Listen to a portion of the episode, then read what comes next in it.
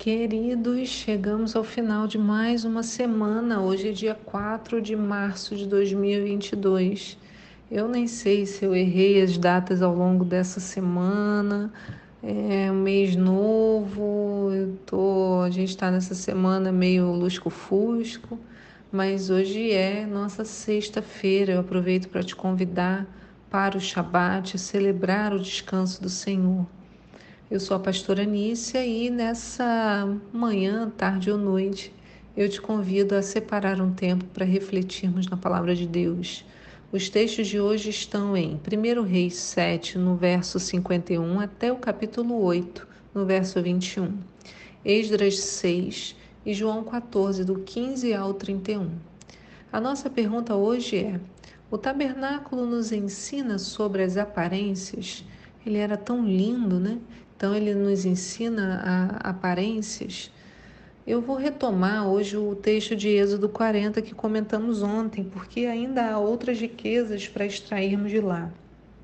Veja bem, o tabernáculo era uma estrutura móvel. Ele foi criado para ser montado e desmontado à medida em que o povo caminhava em direção à terra prometida. E ele era composto de três partes a área mais externa, acessível a todos, chamava-se pátio. Nela ficava o altar do holocausto, onde todos levavam suas ofertas ao Senhor. Depois, mais internamente, havia o lugar santo, e nele tinha a menorá, o altar de incenso, a mesa de pães. Aqui podiam entrar apenas os sacerdotes que trabalhavam na reposição desses itens, na limpeza e no acendimento das lâmpadas. E a terceira parte, mais lá dentro, o Santo dos Santos ou Santíssimo, chamado também de Tenda do Encontro. Lá ficava a Arca da Aliança, local da manifestação de Deus, e nesse espaço apenas o sumo sacerdote entrava. Os outros, os sacerdotes, não passavam da, do véu, mas o sumo sacerdote podia entrar ali. Eu já expliquei aqui, mas eu digo novamente: o tabernáculo nos representa. E assim teríamos o Santo dos Santos, nosso espírito, onde há o encontro com o nosso Criador, é o lugar mais profundo. O lugar santo seria o nosso coração, ali é onde há oferta de louvor, adoração, ação de graça, onde eu faço as minhas escolhas racionais, né, ali, nas minhas emoções. E no pátio eu teria a nossa vida exterior, o nosso corpo, onde é feito o sacrifício pelo pecado, né? onde é tudo muito visível. É a parte onde todos conseguem ver. As outras partes, cada coração né, é uma terra de ninguém, como dizem, né? e o nosso espírito só é discernido, né, só é conhecido pelo Espírito de Deus. No texto de hoje, nós vemos a orientação de Deus sobre a montagem do tabernáculo. Como eu disse, ele montava e desmontava. Então, na hora de montar, diz assim, em Êxodo 40, né, verso 1. Então o Senhor falou a Moisés, orientando: No primeiro dia do mês levantarás a habitação do Senhor, a tenda do encontro. Colocarás nela a arca da aliança, do testemunho, e a protegerás com véu, a cortina sagrada na frente da arca. Trarás a mesa e arrumarás sobre ela todos os seus devidos elementos. Trarás também o candelabro, e nele instalarás suas lâmpadas. Prepararás o altar de ouro para o incenso diante da arca da aliança e colocarás o véu, a grande cortina à entrada do tabernáculo. Colocarás o altar dos holocaustos diante da entrada do tabernáculo da tenda do encontro. Porás a bacia entre a tenda do altar e o altar, e nela colocarás água. Estabelecerás o átrio, o grande pátio ao redor, e levantarás o véu na porta do átrio, e tomarás do bálsamo de unção e ungirás o tabernáculo e tudo que está dentro dele. Tu o consagrarás com todos os seus utensílios sagrados, e ele será santíssimo. Ora, ora, ora, se você prestar atenção nesse texto, vai perceber uma coisa. Na hora de montar o tabernáculo, ele era feito de dentro para fora.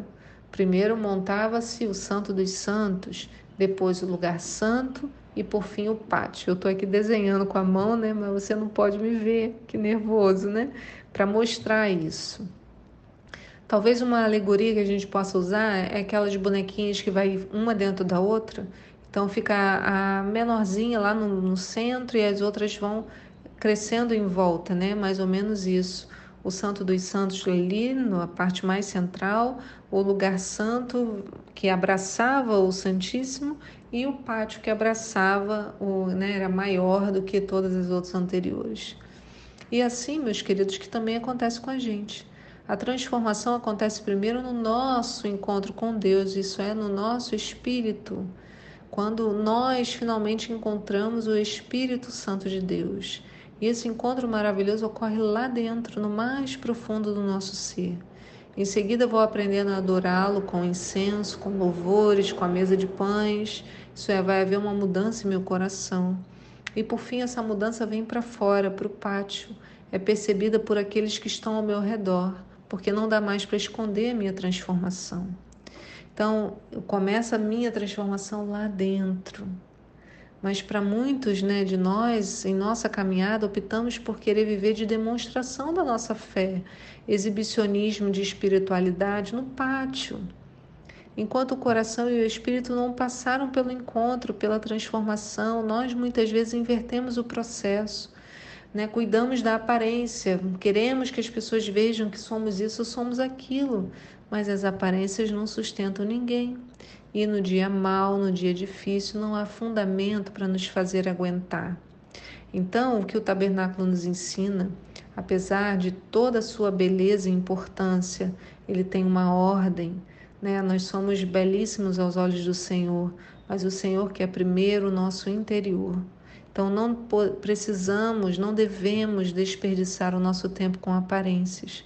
Devemos construir uma nova vida de dentro para fora. E assim, meus irmãos, a maturidade espiritual virá. Senão seremos sempre como meninos e meninas na fé. Mas o Senhor nos chama, constrói primeiro internamente, depois um passo a mais e por fim todo o exterior vai demonstrar que o teu espírito está conectado com o Espírito de Deus. Que o Senhor abençoe seu dia nesse Shabat, que haja descanso no seu coração, em todo o seu corpo, aquilo que você precisa descansar. Que o Senhor te abençoe né, nesse dia, nesse finalzinho da semana. E eu te encontro aqui semana que vem para mais um devocional. Tchau!